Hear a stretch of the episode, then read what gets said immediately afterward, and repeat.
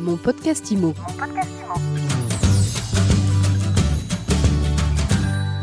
Bienvenue dans mon podcast IMO. Comment s'est comporté l'immobilier résidentiel au troisième trimestre de cette année 2020, somme toute très particulière On en parle aujourd'hui avec Stéphane Imovic. Bonjour. Bonjour. Vous êtes le président d'Icori et vous venez de publier une note de conjoncture sur l'immobilier résidentiel.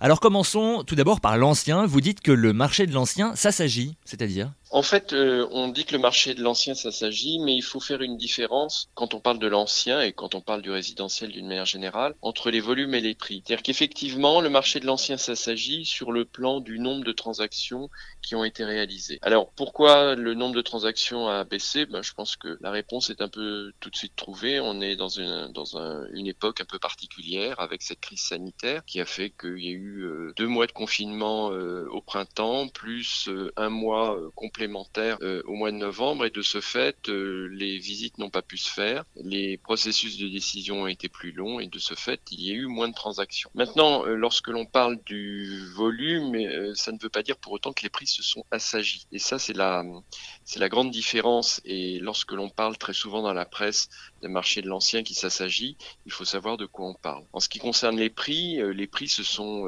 plus que maintenus puisqu'ils sont tous en croissance. À la seule différence, c'est que la croissance a été moins forte, notamment sur l'ancien et sur l'ancien, j'allais dire à Paris, que les années précédentes. Mais néanmoins, euh, la croissance existe. On est à plus de 6% euh, sur Paris, je crois même 7% euh, sur l'année, sur la totalité de l'année. Et en ce qui concerne les régions, là, on, on, on, constate des croissances qui peuvent être parfois beaucoup plus importantes, liées soit au dynamisme des, des villes, soit à la qualité de la vie qu'on peut y trouver. Et donc à ce niveau-là, il faut savoir que euh, je pense que la crise a un petit peu accéléré les choses à ce niveau-là. Autre enseignement, les maisons profitent de la crise, en tout cas sur le marché francilien. Hein. Alors effectivement, les, les, maisons profitent de la crise. Alors tout d'abord, il faut rappeler aussi euh, que le, le, prix des maisons reste quand même un peu plus abordable que des appartements en copropriété, mhm. tout simplement parce que souvent euh, les surfaces sont euh, un petit peu moins importantes, parce que le foncier est moins élevé. Donc de ce fait, on a des prix qui, euh, en Ile-de-France, alors bien évidemment, je parle ni sur Paris ni sur la première couronne, mais sur la seconde couronne ou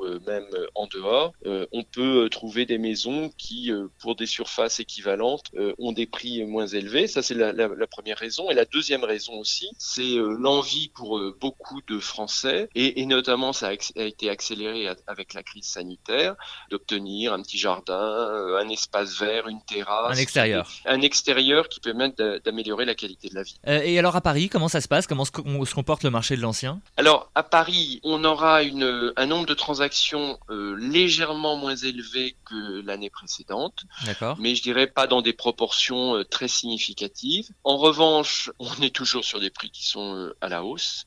On est sur un prix euh, de 10 600 euros euh, le mètre carré moyen sur Paris. Ce qui est malgré tout à noter, c'est que la hausse de cette augmentation est moins forte cette année que celle qu'on a pu connaître euh, les années antérieures, où on avait des hausses de, d'augmentation, enfin des, des, augmentations de prix, pardon, qui étaient euh, supérieures à celles qu'on constate. Mm. Mais néanmoins, et c'est sur quoi il faut vraiment euh, être très vigilant et ne pas dire n'importe quoi, il y a toujours une augmentation des prix à Paris, moins forte, mais elle existe malgré tout. Alors passons maintenant au marché du neuf. Vous notez que la pénurie d'offres de biens neufs se confirme. Alors la pénurie d'offres euh, se confirme. Alors elle se, elle se confirme parce que on a eu aussi depuis grosso modo un peu plus d'un an euh, l'environnement des élections euh, municipales.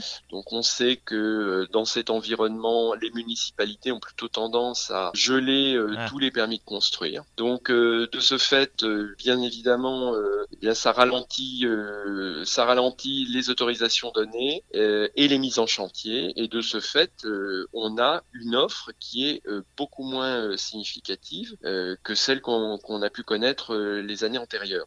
Donc euh, c'est vrai que euh, en ce qui concerne euh, ce marché du neuf, on arrive avec toujours une demande qui est très forte. Alors ensuite, je, vous parlerai peut-être de la demande et il faut être très vigilant et il faut corriger peut-être aussi ces notions de demande, mais on a quand même une, une demande qui reste forte, notamment dans les secteurs tendus. Je, je pense bien évidemment sur l'île de France, mais également sur les grandes métropoles régionales Donc ça, c'est très important. Mais avec euh, euh, justement euh, une offre qui est quand même beaucoup plus restreinte et qui va s'accentuer dans les années à venir, puisque grosso modo, tous les permis de construire qui n'ont pas été délivrés jusqu'à présent, plus un certain nombre de changements de mairie et donc de politique municipale qui a pu être déterminée. De ce fait, ça va vraisemblablement, dans les deux à trois ans à venir, générer une, une, baisse des volumes assez significative mise sur le marché. Alors pour finir, la situation euh, du neuf, on l'a évoqué, elle est peut-être un peu différente en Ile-de-France Une pénurie évidente sur l'Île-de-France, mais une demande extrêmement euh, importante euh, malgré tout. Donc on a vraiment une demande très forte. Alors, ce sur quoi il faut être vigilant, c'est que malgré tout sur l'île de France, les prix sont élevés. On ne peut pas mettre de côté la crise sanitaire qu'on connaît actuellement et qui aura inévitablement des répercussions sur euh, le marché parce que demain l'économie se portera plus difficilement, mhm.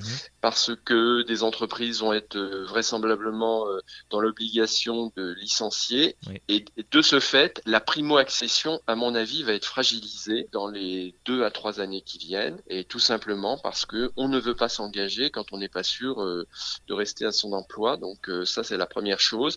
Il faut savoir aussi qu'en Île-de-France, acheter en Île-de-France c'est très difficile si on n'a pas un premier rapport. Et donc autant on peut penser que sur Paris ou Première Couronne la demande est tellement forte et, l'offre est tellement faible que ça aura une incidence euh, pratiquement égale à zéro. En revanche, sur la primo-accession et sur la seconde couronne, il y aura vraisemblablement une beaucoup plus d'incidence et, euh, et, certainement euh, aussi la volonté de la part des promoteurs peut-être d'arbitrer un peu plus en bloc et un peu moins en vente auprès des particuliers en accession.